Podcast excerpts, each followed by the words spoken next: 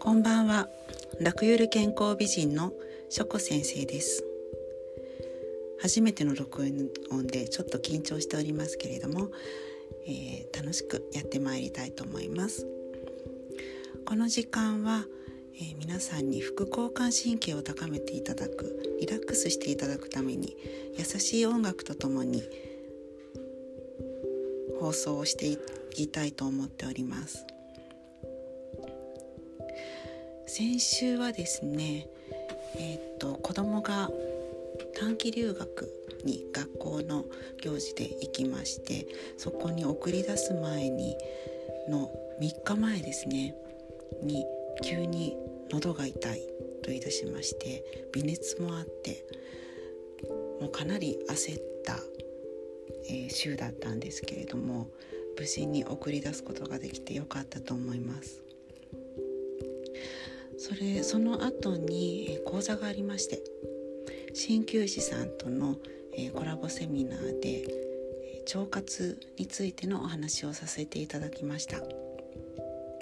でその時に、えーと、鍼灸師さんのお友達が何人も来てくださったんですけれどもその中にあの大御所のもう67 60代ですかねあの大御所の先生が来てくださったんですね。でたまたまランチの席が、えーと、向かい側に座らせていただくことができましてお話をたくさん伺ったんですけれどもすごくためになるお話がたくさんあって本当に先生が大好きで鍼灸師さんのお仕事をされてるんだなっていうのが伝わってきましたでその中にあのやっぱり続けてくるといろんなことが起こるよねっていうお話をされていたんですけれどもその先生も若い時からずっと同じことを言ってずっと同じ主義でされてるんですけれどもね、まあ、もちろん勉強されてると思いますしアップデートされてるとは思いますけれども同じことを私は言ってきたのよっていう話をされていてでも昔は誰も耳を傾けてくれなかったのっていうことを言われてたんですね。でも同じことを言っていると最近やっと皆さんが私の話を聞いてくれるようになってって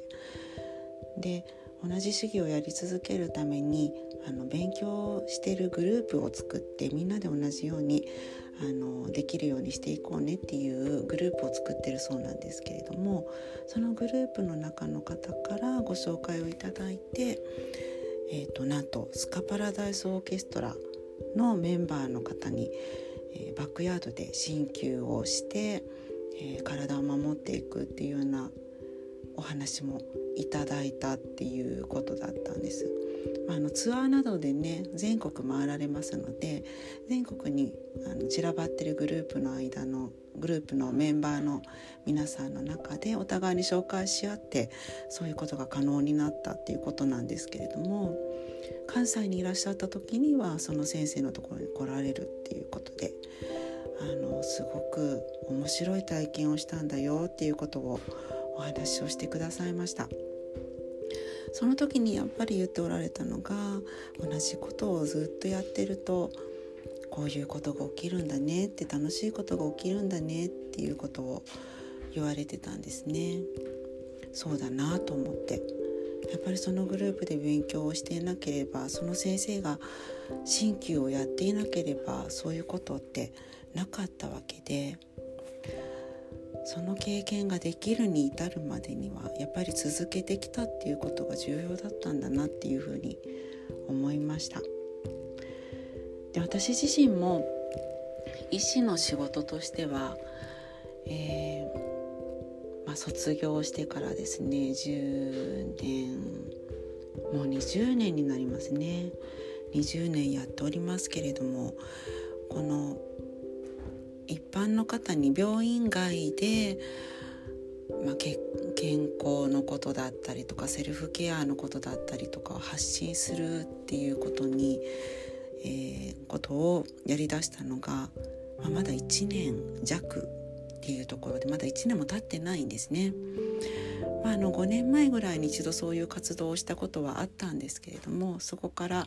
ちょっと間が空いてしまってまた再開したっていう形でいろんなことに挑戦しております。でこの放送も、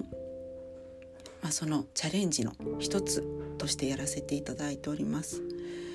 で今年は継続っていうことを目標に掲げていてもう何て言うんでしょうもう質とか何をこう失敗するとか成功するとかそういうことは置いといて、うん、ただ継続続けていこうこういう発信を続けていこうっていうのを